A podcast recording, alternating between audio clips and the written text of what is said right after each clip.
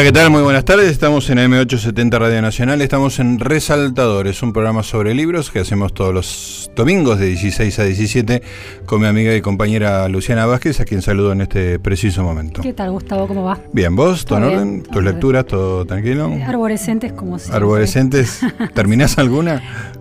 Alguna termino. Me enganché con un libro que en algún momento te voy a contar, que se llama Click. Es un libro de no ficción de dos eh, psicólogos americanos que fue bestseller hace unos años. Muy interesante. El modo en que se produce ese click entre las personas. Ajá. Muy lindo. Pero no, no tiene que ver con, con el con internet, de, sino el click, la no magia el entre el del contacto, mouse. ese contacto entre personas Ah. que es ingobernable, parece azaroso, sin embargo, hay algunas constantes. Me, me había olvidado que existían relaciones que podían no mediarse a través del clic del, del mouse. Relaciones mi- de carne orgánicas. Sí, sí, que, es mi, que son mis favoritas la- estas. ¿eh? Yo sabía que soy defensor del- de las nuevas formas este, y descreo de, de la distancia y todo eso. Y acá eh, no- el tema no se toca. No, Está bien, bueno, me lo debes. te lo debo. Bueno, es un día lindo porque tenemos eh, invitado, tenemos una entrevista. Tenemos a Mauro Libertela, es un escritor, hijo de escritores, pero que ya tiene una obra muy interesante, que tiene eh, varias cosas escritas, pero básicamente me interesan tres novelas que son consecutivas, que de alguna manera tienen que ver mucho con su propia vida, cada una es como una etapa, vamos a ver si él nos confirma eso o no, pero este, son súper interesantes. Mauro Libertela, la primera es mi libro Enterrado, si no me equivoco tiene que ver con la muerte de su padre Héctor Libertela, después El invierno con mi generación y la última, Un reino demasiado breve, vamos a estar desarrollando con el, con Mauro Libertela. Mauro, ¿cómo te va? Buenas tardes. ¿Cómo va? ¿Cómo andan bien? Gracias por estar acá. Gracias, gracias ustedes. Bueno, te lo habrán preguntado un millón de veces, pero bueno, esto es como una especie de, de, este, autobiografía en, en progreso, ¿no? Sí, sí, eh, la verdad que sí. eh, fue surgiendo de algún modo, digamos, bueno, empecé con mi libro Enterrado, que se publicó en el 2013. don- Es un libro donde cuento, sí, sobre la muerte de mi padre, eh, la- mi relación con él también. Y es también un libro donde de algún modo cuento, puede sonar un poco sentencioso, pero una entrada a la literatura, digamos, porque bueno, viniendo de familia de padres escritores, a mí me costaba bastante ponerme a escribir, sentía como que ellos ya habían agotado la palabra, en la, fa- la palabra escrita de la familia. La familia ya estaba sido- cubierta. Claro, sí, sí, sí. El cupo ya estaba cubierto. Digamos a la gente que sos hijo de Héctor Libertela y Tamara Camesain. Sí, sí, sí, sí. Un escritor como, bueno, de culto se Sí, claro. decir, y una poeta. Poeta, claro. Eh, entonces yo tenía como, bueno, cuando, cuando muere mi padre, a mí de algún modo me surge como el- las ganas de escribir algo sobre eso, pero nunca había escrito nada, digamos, nada de ficción o nunca había escrito un libro, había escrito artículos periodísticos de periodismo cultural en los diarios, pero nada de largo aliento, podríamos decir. Entonces no sabía cómo, cómo- porque na- cuando uno empieza a escribir un primer libro no sabe cómo se escribe un libro, Claro. digamos. Es, Sí, sí. eh, Todo está por eso, hacerse, claro. Claro, sucede eso, supongo, en casi todos los órdenes de la vida. Entonces yo tenía esa duda y lo- el, el modo en que me salió fue, eh, de algún modo, narrando también esas dudas, diciendo, bueno, ¿quién- qué- ¿cómo, cómo Claro. escribo este libro? ¿Quién soy, qué- qué- ¿Quién soy yo con este apellido para ponerme a escribir cuando este apellido ya tiene una especie de dueño literario en la familia, etcétera? Así que ese, ese, ese primer libro fue como, sí, muy autobiográfico, muy testimonial y fue como una especie de explosión de todas esas cosas que tenía dentro que no sabía muy bien qué forma darle y le encontré dando esa forma. Dos años después sale El invierno con mi generación. Yo cuando termino mi libro enterrado le encontré el gusto a esto de escribir porque Estaba bueno. Está divertido. la pasé bien. Ah, y además era como un- una prueba superada, digamos, ¿no? Sí, sí, en cierto modo sí. Pero bueno, eh, en cierto modo había superado la prueba, pero también, digamos, hay, hay veces que me parece que es más difícil el segundo libro que el primero, ¿no? ¿Tenés algo más para decir? Que- Claro, sí, como bueno, ya está, dejé todo. ¿Y ahora qué hacemos? Eh, y pensaba ideas de libros en el viejo sentido de la ficción, digamos, ideas de historias que no habían ocurrido. Y no, no, no lo sentía natural en mí, digamos, no, no, no me salía a sentarme a escribir eso, no me daban ganas, lo sentía artificial, sentía que no sabía cómo lo iba a encarar. Entonces tenía esa especie de nueva aporía. Si antes tenía la primera duda, que es cómo sentarse a escribir viniendo de una familia de escritores, ahora tenía un, eh, este, eh, este, segundo problema, que era, bueno, cómo seguir escribiendo cuando siento que en el primer libro ya más o menos dije lo que tenía que decir respecto de ese que era mi, primer problema me pasó ahí un par de cosas, digamos. Lo, voy a hacer breve, no se preocupe. No, no, dale tranquilo porque es muy interesante. bueno, dale. Eh, esto sucede más o menos cuando cumplo 30 años, que es un momento no quiero caer en los clichés de las crisis cada 10 años, pero de algún modo es un número sí, como que deja de ser joven. La verdad que sí, para decirlo contundentemente, deja de ser joven. Dejas de ser una joven promesa. Claro, las coartadas se, desmoronan. Sí, ya me agarraba sueño más temprano, digamos. las cosas también que venía haciendo con mis amigos del colegio secundario, que eso es algo que, que cuento en el libro. ya de algún modo no, digamos... Eh, ya me aburrían un poco. Digamos, como que se había agotado ese ciclo. Entonces estaba viviendo eso, ¿no? Como el principio de una adultez ya de algún modo definitiva, el fin de una especie de diálogo con unos amigos o, de cotidianidad, sobre todo con los amigos del colegio secundario. Ya alguno empezó a tener un hijo, otro se fue a vivir afuera, como que se cortó ese grupo tan endogámico. Y todo eso, digamos, me, también me, conflictuaba. Era evidentemente un problema que, yo tenía. Eh, y en algún momento me cayó esa ficha, justamente vos antes hablabas de clics, de fichas que te caen. me cayó esa ficha y dije, esto es lo que me está pasando en este momento, digamos. ¿Por qué no me siento y escribo sobre esto? ¿Por qué de algún modo no hago una despedida literaria de ese, ese momento de la vida que es la adolescencia, eh, las amistades, como tan puras y tan cotidianas, etc. Así que me senté y escribí ese libro. Eh, y por último, como para llegar al tercero, así hacemos toda la genealogía y ya después me callo y ya pueden hablar ustedes. y el tercero eh, pasa un poco lo mismo, digamos. Ahí ya me di cuenta que no tenía que empezar a inventar historias a los César Aira de ovnis que caen en flores, sino que tenía que ir al psicoanalista y ver cuáles eran mis problemas en ese momento y sentarme a escribir sobre eso. Claro, ese era lo tuyo, claro. Tu literatura era esa. Exactamente. Y esto, bueno, es ahora 33, 34 años, digamos, todos son un par de años después del siguiente. Yo mismo tuve una hija, me fui a vivir con una mujer, etcétera, y eso, de algún modo, es un cierre deliberado o fatal, lo que fuera, de otra cosa de la vida que son los noviazgos. Sí, sí. Eh, las chicas. Las chicas, sí, sí, Las chicas, los noviazgos más casuales o más esporádicos o más breves. Eh, otra despedida. Otra despedida, sí. Eh, con todo el conflicto que supone siempre dar algún tipo de paso en la vida. de elegir algo. Sí, Sí, sí, sí. De madurar para hacer un poco cursis también. Siempre es, difícil, como bueno. como lo sabemos, Gustavo y yo, que te llevamos unos años. me started. Así que eh, bueno, es eso. ¿qué, proyecto literario extraordinario sería, eh, eh, como esos tipos que sacan una foto una vez por año en la misma situación, que cada dos años o tres o cada vez que vos lo sientas, escribas un libro con las mismas características, porque cada fase de la vida, digamos, tiene una, es apasionante, digamos, ¿no? La vida de una persona este, común, digamos, no hace falta que sea este, un grande hombre, digamos, ¿no? Pero seguirlo es un poco esclavizante, hay que requiere una disciplina, pero no, no sería un proyecto literario poco interesante, ¿no? Sí, sí, ah, digamos en este momento pienso que es el único proyecto al que puedo aspirar, digamos. Como que es lo que me gusta hacer, relativamente lo que sé hacer, etcétera. Pasa que eso también me, genera ciertos problemas metodológicos y sobre todo de materiales, que es, bueno, no, sé si voy a tener los materiales suficientes para seguir haciendo esto.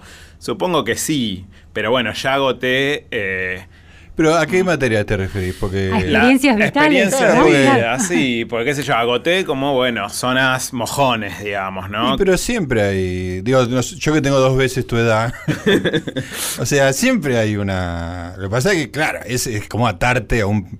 eh, a un proyecto demasiado ambicioso, cuyo resultado es cuando te morís, digamos, ¿no? Agarrar todos los libros juntos y decir, esta es la vida de una persona. a mí me parece fascinante. Voy a lamentar mucho no poder este, leerlos hasta el final. a mí eh, me llama mucho la atención eh, cómo planteas esa relación con la escritura y con las historias que decidís contar a partir de la idea de problemas. Sí, claro. ¿no? Repetiste la idea de conflicto y de problemas. Vas al psicoanalista, descubrís que hay problemas que te están atravesando en ese momento y sobre eso construís una ficción que seguramente retoma mucho de tu vida cotidiana.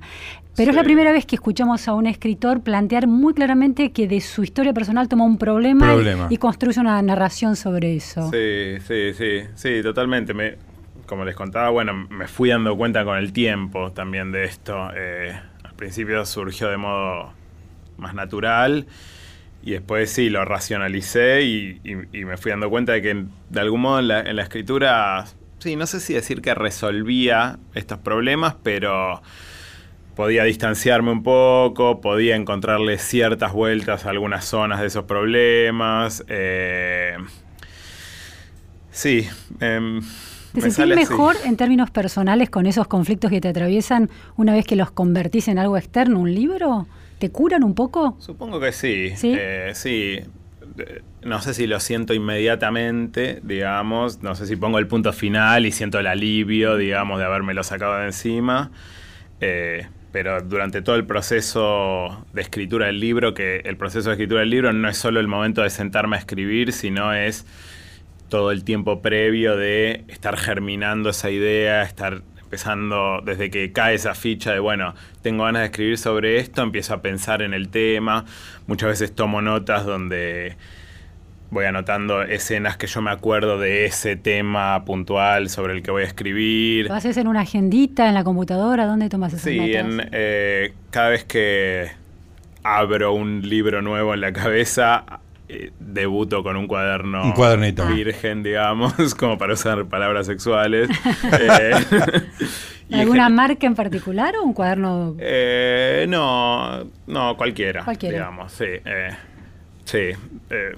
claro, pero es un momento fundacional, estás empezando un mundo nuevo ahí. Sí, claro, No, no, no tenés tics tampoco porque tenemos a Martín Cohen con los cuadernos Gloria, otros con los molesquines, o sea, como No, tengo, tengo bastantes cuadernos para distintas cosas, digamos. tengo una molesquín chiquito, violeta, donde anoto, ese es como mi cuaderno más inconfesable, digamos, pero ya que estamos, eh, donde anoto frases, cuando estoy leyendo algún libro, una novela, lo que fue, y me gusta mucho una frase, la anoto en ese cuaderno, pero no, no, anoto quién es el autor. Ajá, es la frase pura. Es una frase pura que después uso en los libros a modo de hurto o afano. Ajá, perfecto. Ah, eh, sin cita. Sin cita, lo que sí hago es, en, este cuaderno tengo todas las frases y cuando la, la uso en un texto, la pongo en algún texto, le pongo un tic para yo mismo. No, volver a usarla.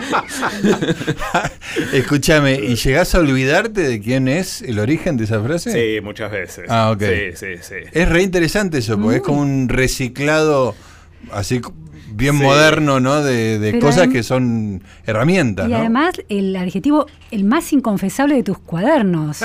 no es el, de, el de las, este, no sé, los secretos sexuales. Es el de las frases robadas en los jardines de los libros. Sí, es tremendo, sí. y bueno, hay veces que alguien me dice qué linda esa frase en un libro y esa frase yo sé que pertenece al cuaderno, ¿no?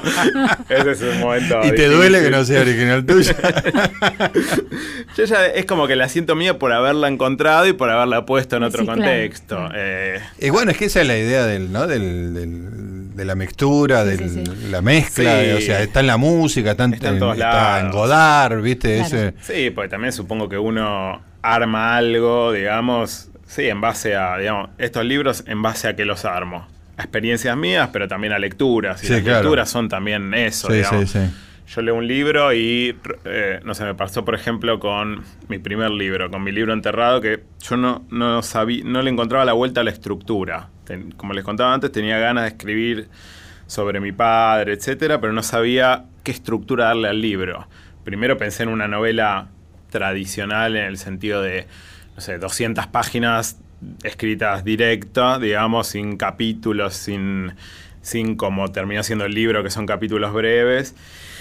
Y no, decía como esto es imposible para mí sentarme y escribir 200 páginas. Eh, pensé también en hacer un libro que intercale ensayo con narración, que finalmente terminó siendo un poco eso, pero de un modo más esquemático y tampoco le encontraba la vuelta. Hasta que un día, em, de casualidad, me llegó a, las manos, digamos, un libro de eh, Inés Ulanovsky, la hija de Carlos, donde cuenta eh, la muerte de su madre, que se llama Algunas madres también se mueren. Es un libro muy breve, que está hecho con capítulos cortitos, donde cada capítulo es la relación entre ella y la madre respecto de un tema, las conversaciones telefónicas, la comida, los hijos. Cada capítulo es ellas dos y algo. Leí ese libro y dije, Esto es esta es la estructura que yo estoy necesitando. Si bien después mi libro no terminó siendo exactamente eso, pero es un Te sirvió como arrancar y... Eso también se roba, digamos. Se roban estructuras. Eh, sobre todo se roban estructuras, resoluciones también. Eh, cuando uno ya empieza a leer desde la escritura, en el sentido de cuando uno ya empieza a escribir y ahí no sé, cuando, yo estoy escribiendo un libro sobre el amor, leo libros relativamente relacionados. Y ahí veo cómo ciertos escritores resolvieron ciertos problemas técnicos.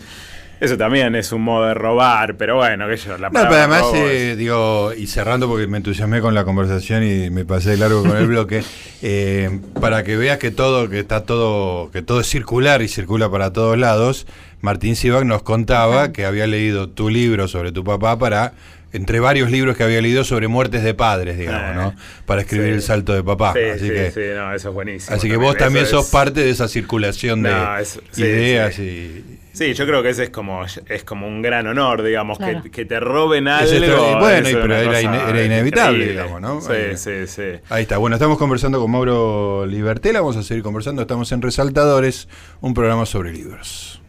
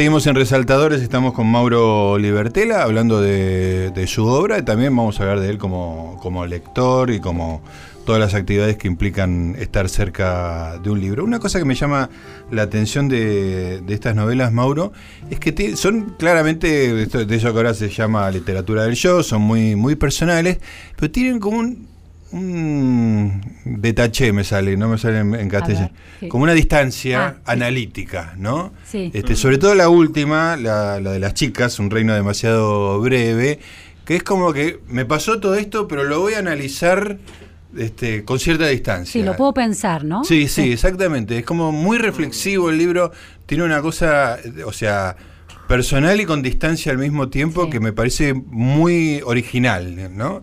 Este, ¿Eso lo tenés pensado o es algo que te sale naturalmente así? Eh, no, sí, es algo que, digamos, que en el primero creo que me salió naturalmente y después ya me di cuenta que era a ser tu estilo, el modo, sí, el modo en que me gustaba o me gusta por ahora escribir. Eh, también supongo que tiene que ver ya mencionamos varias veces el psicoanálisis, pero bueno, yo me psicoanalizo hace unos 15 años. Y el psicoanálisis, la experiencia del psicoanálisis es un poco eso, ¿no? Narrar una anécdota y después pensar esa anécdota. Yo siempre llego. Eh, antes, al principio, no, no sabía cómo. Porque mi psicoanalista es lacaniana, o sea que no habla. No te dice nada. Hace 15 años que no te dice una palabra. Solamente te aumenta los honorarios. es el único momento clave de comunicación central para un psicoanalista. Entonces nos sentamos y ella se queda en silencio y yo tengo que empezar, que es siempre el momento más difícil, eh, porque una vez que empezás, bueno, ya después te vas como encabalgando sobre lo que empezaste, pero al principio no sabía cómo, te diría los primeros años no sabía cómo empezar, que es casi como la angustia de la página en blanco, ¿no? es como cómo empezar cualquier cosa. Es tremendo, sí, sí. Entonces, eh, en los últimos largos años ya encontré como el pequeño sistema de llevar una anécdota que me haya sucedido en la semana anterior que yo considere pertinente para charlar ahí o que sea volviendo a una palabra que ya usamos varias veces, conflictiva para mí también. Que una angustia. sí. Eh, sí, en general siempre son escenas familiares, etcétera, pues siempre se hablan los mismos temas en psicoanálisis, ¿no? Pero entonces es llevar esa anécdota, yo cuento la anécdota, hago mi propia interpretación de lo que sucedió, de cómo todas las personas implicadas en esa escena actuaron, por qué a mí me, me conflictuó Luego ella hace su interpretación y a los siete minutos terminamos más o menos. Eh, y estos libros son un poco eso, digamos. Es, eh, bueno, contar algún... De algún modo están estructurados sobre escenas, digamos. Hay una escena, hay algún tipo de lectura de esa escena, después viene otra, después hay un, otro reposo de reflexión. Es también me acuerdo que Pilia siempre decía que, que él lo acusaban, entre comillas, de, ser muy metaficcional. Metaficción sería esto de, bueno, eh, estás narrando algo en ficción y reflexionás sobre lo que estás narrando. Y él decía, eh, eh, es raro que en literatura se, se, indique con el dedo que algo es metaficcional cuando los argentinos nos criamos viendo fútbol por televisión, que es un un relator y un comentarista. que es un poco eso también, ¿no? El relator relata lo que está pasando y el comentarista le pone como. O sea, tenés el partido y la segunda mirada también al mismo tiempo, ¿no? Sí, sí, sí. Eh, a mí me gusta mucho eso y a veces siento que, digamos, sobre todo al principio sentía que me que me salía más natural la parte más ensayística o de reflexión. Sobre todo porque yo me formé, digamos, por un lado en la Facultad de Letras, soy, licenciado en Letras, digamos, hice la carrera de Letras, donde la formación ahí no es de narrador, sino más de crítico. Entonces tenía un poco más de práctica en esa otra parte, que es la parte más analítica. Y luego mi formación más diaria laboral, que es en el periodismo cultural, que es hacer crítica finalmente, está, está, más cerca de la crítica que de la narración. Sí, ver los mecanismos de esos artefactos que son los libros. Sí. Y, en esta en esta formación que decís que bueno que letras te da esta mirada distanciada y analítica, mm. ¿cómo influyen tus padres con las lecturas y ese mundo de libros? ¿Hay una influencia directa? ¿Cómo, cómo se produce eso? Eh, ¿Hay recomendaciones? ¿Hay mandato? ¿Hay.? Eh, bueno, eso es una historia larguísima, tendría que ver a, dónde remontarme, pero eh, sí, digamos. Eh, Llévanos la anécdota que llevarías a, la analista. Esa anécdota que dispara todo. Tengo una primera, tengo una especie de primera anécdota que es como un mito de fundación.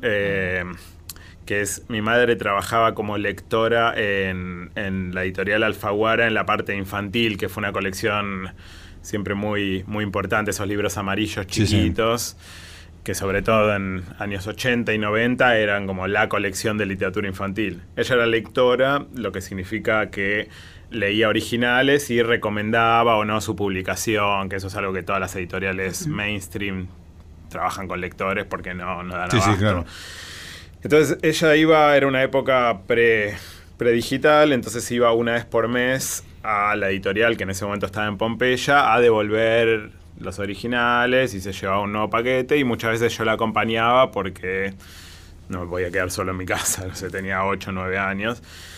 Y a mí ya en esa época me gustaba mucho leer los libros de esa colección. Entonces yo llegaba y estaba el editor, que en ese momento creo que era Juan Martini, un escritor también, estaba el editor y antes de hablar con mi madre de los libros que había leído, me preguntaba a mí cuál era mi opinión sobre los libros que también yo había leído ese mes de la editorial. Entonces él tenía como una primera fuente muy cercana. Y me acuerdo una vez que ella ah, estaba bastante enganchado con los libros de eh, la serie del pequeño Nicolás, unos libros franceses. Y le digo, no, los que más me gustaron fueron los del pequeño Nicolás. Y me dijo algo así como, ah, pero esos son para chicos bastante más chiquitos que vos. me mató. Ese creo, que, creo que fue mi primer distanciamiento fuerte de la literatura. Como que yo hasta ahí leía de modo inocente, digamos. Claro, claro. Yo me, gustaban esos libros. Tremendo y palazo. Por, primera vez alguien me dijo, eso no es para tu edad. Y yo ahí entendí, creo que la maldad del mundo literario. El canon, ¿entendiste? Y encima, con una persona que estaba trabajando gratis, ¿no? Que, claro, no, que a la sazón era un niño. Después tuve un momento, creo que hacia los, que es el momento del invierno con mi generación, digamos entre los 16, 17, 18 años, donde dejé de leer, eh, yo leía mucho hasta, bueno, esto, desde que empecé a leer hasta los 14, 15. Después hubo un momento donde dejé de leer que fueron los años como de la adolescencia fuerte, la adolescencia más rebelde, digamos. Supongo que tenía que ver en cierto modo con enfrentarme a mis padres, digamos, como decir, bueno, yo no quiero hacer lo mismo que hacen ustedes. Ustedes leen, bueno, a mí me parecen unos boludos. Ustedes, pues yo tengo 16 años y los padres me parecen unos boludos. Eh, ahí, bueno, iba, me metí en el rock, o sea, era más escuchar discos, etcétera quise estudiar derecho, eh, empecé y me di cuenta que me aburría. Ya ahí estaba volviendo a, leer bastante literatura, pero había algo en mí que se resistía todavía a hacer lo mismo que hacen tus padres, porque no es tan agradable asumir que uno va a hacer lo mismo que hacen los padres. y dos personas como muy respetadas, muy referentes de ese mundo, ¿no? Sí, sí, sí, totalmente, sí. Sí, sí, por eso yo creo que generaba esta resistencia. Entonces empecé derecho y me di cuenta que no, no, no, me interesaba. Eh, me pasé a filosofía, que era un modo de ir llegando a, letras, pero era muy difícil filosofía. es como, hay que, hay, hay, que estudiar en serio, ¿no? letras, novela, digamos, no, ahí hay, hay que hay que estudiar en serio, me di cuenta que no, y en un momento dije, bueno, ok, lo mío es letras. Y ahí sí, ya me reconcilié completamente con, mi destino, diría Borges. Eh, y ahí sí, ya empecé a tener un diálogo con mis padres eh, de un modo adulto y ya asumiendo ambos que mi interés era esto. Y ahí sí, yo, digamos, eh, les he preguntado mucho, digamos, de libros, de autores. Ahora, me gustaría que, con más tiempo tranquilos nos detengamos en esto porque es especialmente interesante. Estamos con Mauro Libertela, estamos en Resaltadores en AM870 Radio Nacional. Estás escuchando Resaltadores.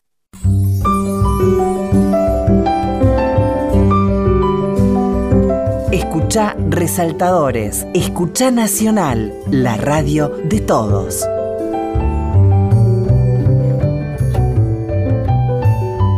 Muy bien, seguimos en Resaltadores, AM870 Radio Nacional. Estábamos conversando de libros con Luciana Vázquez y hoy tenemos la visita de Mauro Libertela, que nos estaba contando su reconciliación con la idea de hacer literatura en un momento de su vida y de alguna manera dejar de matar a los padres este, y convivir con ellos. Y nos contaba las primeras conversaciones con, tu papá y tu mamá, escritores destacados ambos, eh, acerca de tu ingreso en el club, por decirlo de alguna manera. Sí, sí. Sí, yo a mi padre le preguntaba mucho...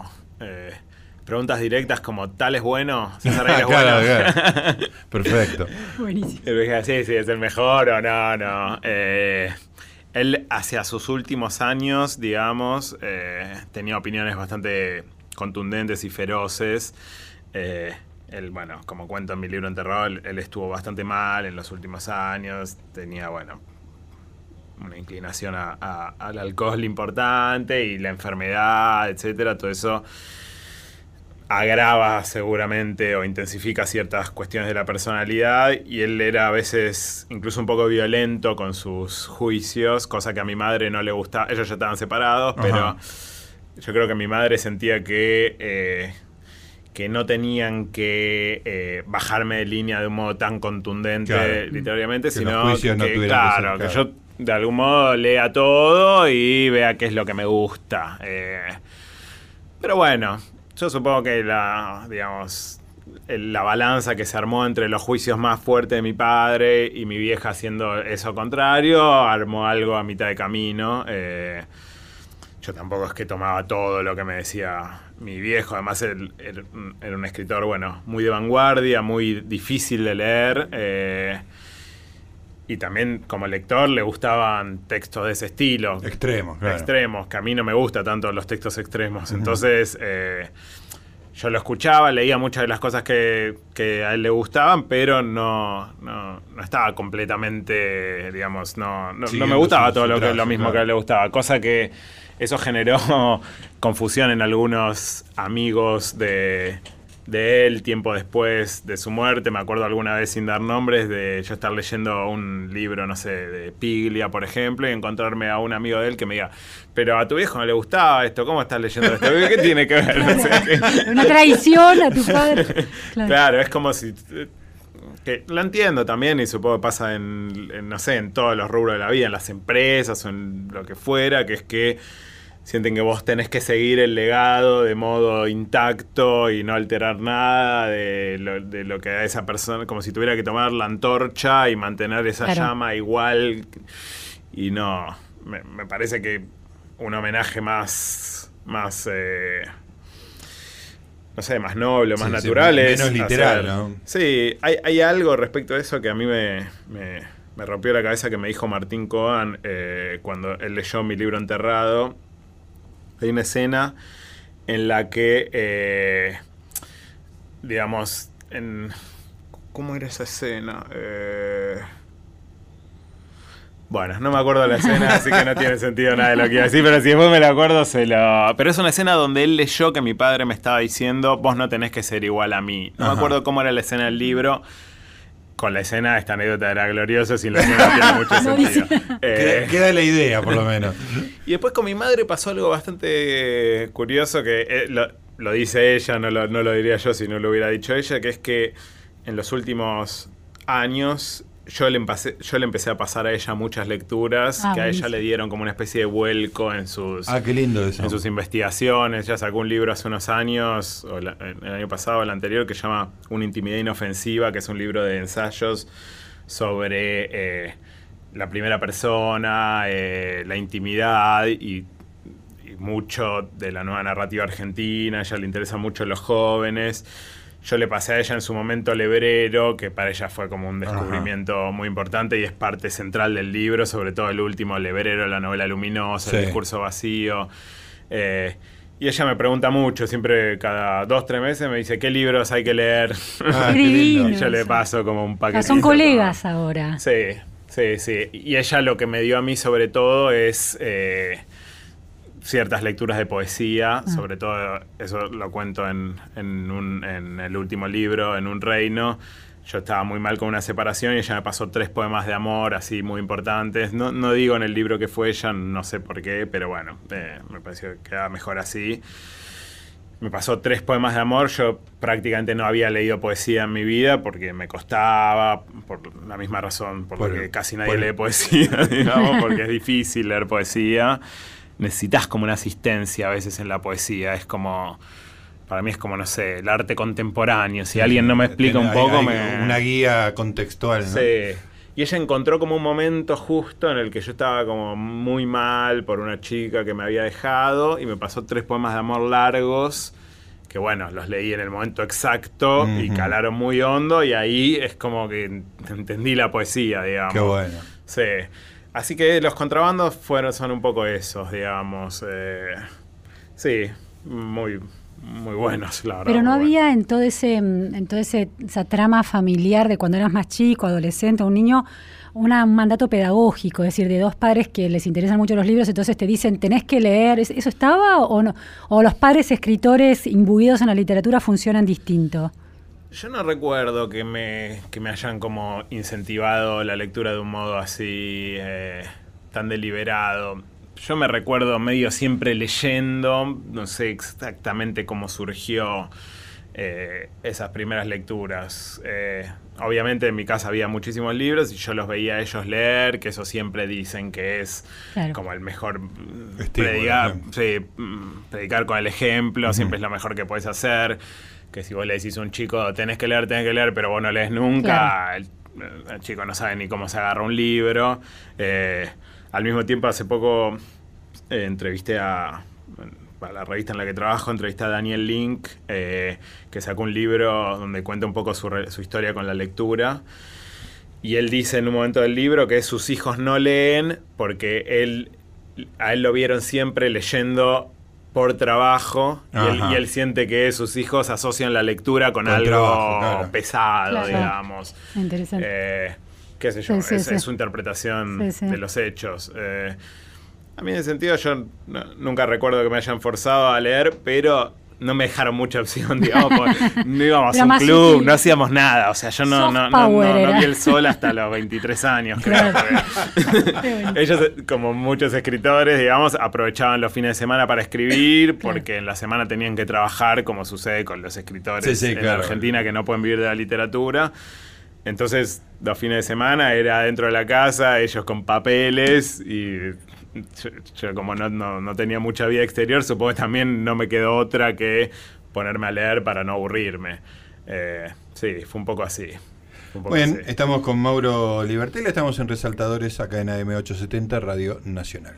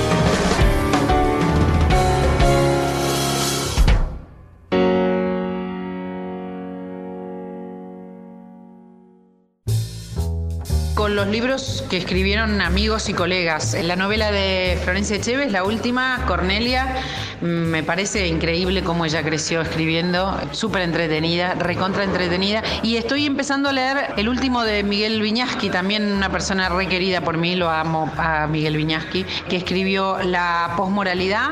Lo tengo ahí en la mesa de luz, estoy con esos dos. Ya, la verdad es que se leen muy fácil y me gusta. Hay momentos en que leo libros escritos por colegas y los disfruto mucho, pero no escucho música mientras leo. No puedo hacer las dos cosas a la vez. Escucho, cuando escucho música estoy muy concentrada en la música y me gusta mucho la música y me gusta mucho cantar y soy muy ecléctica en mis gustos musicales y cuando leo, solamente leo.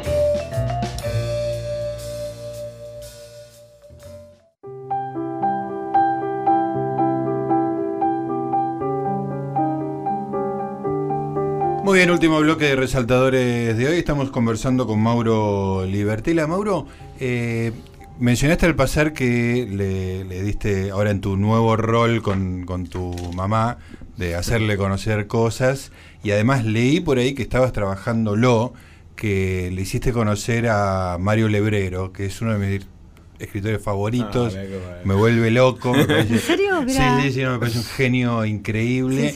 y en particular mencionaste la novela. ¿Sabés lo que es la novela luminosa? No. Es una cosa genial, genial. Déjame contarlo porque después este, vos que lo, haces profesionalmente, déjame mi entusiasmo aficionado. Eh, se gana la beca Guggenheim, si no me equivoco, para escribir una novela. Entonces escribe el diario de que no puede escribir la novela. Y, es un diario desesperante que se engancha con las palomas que están en la ventana, que el aire acondicionado, que los crucigramas. Son como 600 páginas además. es extraordinario. y al final aparece la novela luminosa que es lo que escribió, que es como una especie de apéndice, pero el día a día de la desesperación de haber ganado la, la Guggenheim. Hablame un poquito de Mario Lebrero, por favor. Eh, sí, Lebrero es, bueno, es un caso raro, es, un escritor uruguayo que empezó, empezó escribiendo una trilogía medio kafkiana, eh, la trilogía involuntaria le pusieron después, son tres libros, La ciudad, París y El lugar.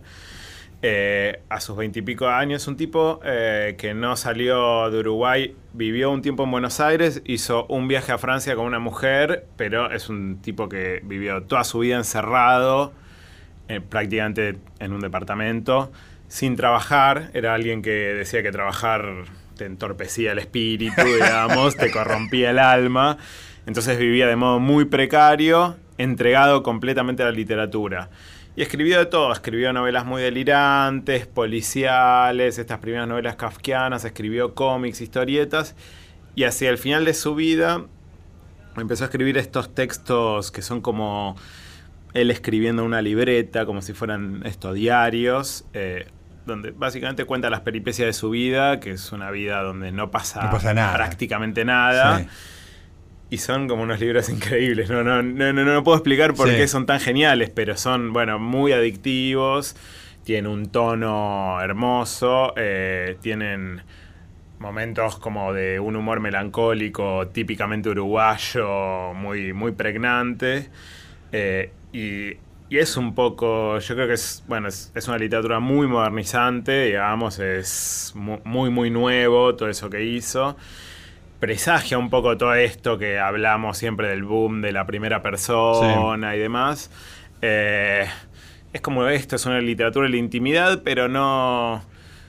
Es, como si él hubiera encontrado en, el tema un procedimiento, digamos, ¿no? El tema es, bueno, me siento y escribo, no tengo demasiado que decir. De hecho, el, eh, el discurso vacío, que es quizás un libro con el que se puede entrar al hebreo, pues como la novela luminosa, pero condensado, es él practicando caligrafía. Él dice, bueno, a partir de que estoy usando demasiado la computadora he perdido mi trazo de la infancia, ya no, no, me acuerdo cómo escribir lindo a mano. Así que lo único que voy a hacer es abrir un cuaderno nuevo, que es este cuaderno que, está, que estoy empezando, para practicar el trazo. Dice, yo no quiero narrar nada. O sea, no, no, me, no, me tengo que tentar y narrar. yo solo quiero... y de pronto empieza a narrar. Empieza a narrar. Y es, bueno, es esta cosa de tan genial de que no sabes si el tipo de antemano quería hacer una novela, iba a narrar o no, si realmente está practicando el trazo, no se sabe muy si bien. Si la manuscrita lo lleva a ese a Es como la imposibilidad de la no narración. Claro. Como que al final te metes en cualquier cosa y terminas. Claro. Tiene el mejor título para mí de, un libro que es La máquina de pensar en Gladys. es un título extraordinario. extraordinario. es genial. y además el cuentito de La máquina de pensar en Gladys es. Bueno, ya lo, recogieron. Y es un tipo que eh, no digamos, ahora hay un. Se lo empieza a leer, hay un boom, o lo que.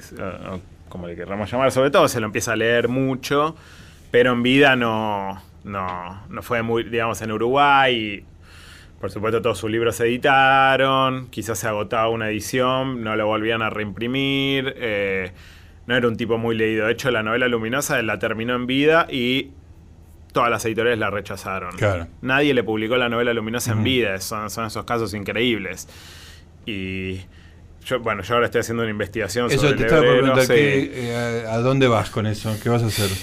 Supuestamente lo que estoy tratando de hacer es bastante difícil y, y trabajoso, es un perfil, lo que llaman perfil retrato del hebrero, que es un libro, digamos, no muy largo, que no es exactamente una biografía, no tiene el nivel de exhaustividad de una biografía, tampoco es un libro crítico ni ensayo sobre la obra, la obra del hebreo, sino que es, bueno, tratar de ver cómo era una persona, por qué hizo las cosas que hizo, también cuáles fueron las cosas que hizo. Eh, estoy entrevistando a familiares, amigos, pero bueno, lo hago de a poco porque también es, es muy desgastante meterse en un tema de modo excluyente y es muy duro meterse en el lebrero de un modo sí, claro, uno se pega una depresión, la verdad. A secar el alma. No, es terrible. Eh, ya leer la novela luminosa completa es arduo en el sentido de que, digamos, una lectura genial, muy adictiva, pero es. Es, terrible. Él, empieza casi todas las entradas. Eh, él trata de siempre toda su vida, en aquellos últimos años de su vida, fue en la trasnoche, ¿no? Se dormía a las 7, 8 de la mañana, se pasaba toda la noche en la computadora quizás tratando de armar un programita que le diga cuántos cigarrillos fumó esa semana, ¿no? Entonces se pasa meses estando hasta las 8 de la mañana despierto, eh, tratando de armar ese programa y al día siguiente está hecho un estropajo, no puede trabajar, no puede dar talleres, no puede hacer nada. Entonces todas las entradas empiezan con la queja, otra vez son las 8 de la mañana y me pasé toda la noche en la computadora. Y eso orada tu, tu alegría de vivir, ¿no? en un momento. En la, computadora busca porno, juega al solitario. No, no, no, es una cosa desesperante, es hermoso. Te, te, agarra un cariño por el tipo que, es conmovedor. es, ¿eh? es increíble. Y es muy difícil contar esa vida, ¿no? Porque, digamos, uno piensa de antemano que es mucho más fácil contar la vida, no sé, de un Hemingway, de un sí, que es un tipo que tuvo una empresa, fue millonario, perdió todo. Y una peripecia externa. Claro, muy vital, ¿viste? Todo, sí, le pasaron millones de cosas. Eh, ya está contada de alguna manera. ¿eh? Claro. sí, claro. Lebrero es un tipo que esto estuvo casi toda su vida sentado, básicamente. O sea, estuvo sentado en chancleta, con una camiseta, eh, comiendo todos los días su vida lo mismo, eh, sin un mango. Eh, pero ese tipo hizo lo que hizo, digamos, lo cual también es algo para pensar, digamos. porque es un tipo que también ¿no? es muy moderno lo que hizo. a mi gusto es muy revolucionario en términos literarios. Es casi como abre el siglo XXI literario, este, estos libros de los que hablamos, junto con otros escritores, pero eh, no sé, si pensamos que Bolaño puede cerrar el siglo XX, el hebrero tranquilamente lo, podría abrir. Es un tipo que hace algo tan de avanzada en términos artísticos y que leía los libros, digamos, su formación era los libros baratos que encontraba en saldo en la calle, los tipos que ponen novelas policiales mal traducidas en una manta en la vereda. No es un tipo que iba al MoMA de Nueva York y que iba a la ópera a ver las nuevas. No, o sea, leía novelas policiales baratas y tomaba mate. Y cambió en cierto modo la literatura. Tratar de entender cómo sucedió eso, supongo que es lo que estoy tratando de hacer, que es difícil, pero si lo descubro, vengo y se los comento. Voy a estar con, mucha ansiedad esperando tu trabajo sobre el hebrero, que va a ser como un placer suplementario al de leer a Mario Lebrero. Bueno, Mauro, se nos pasó el tiempo. Fue un placer hablar con vos. ¿eh? Y así como haber leído, ya conozco buena parte de tu vida sí, de la novela y espero que me sigas contando mientras yo esté por acá. Bueno, querida Luciana, eh, nos reencontramos el próximo domingo. Hasta el próximo domingo. Entonces, el próximo domingo a las 16 horas, como siempre, acá en AM870 Radio Nacional, Resaltadores, un programa sobre libros. Chao.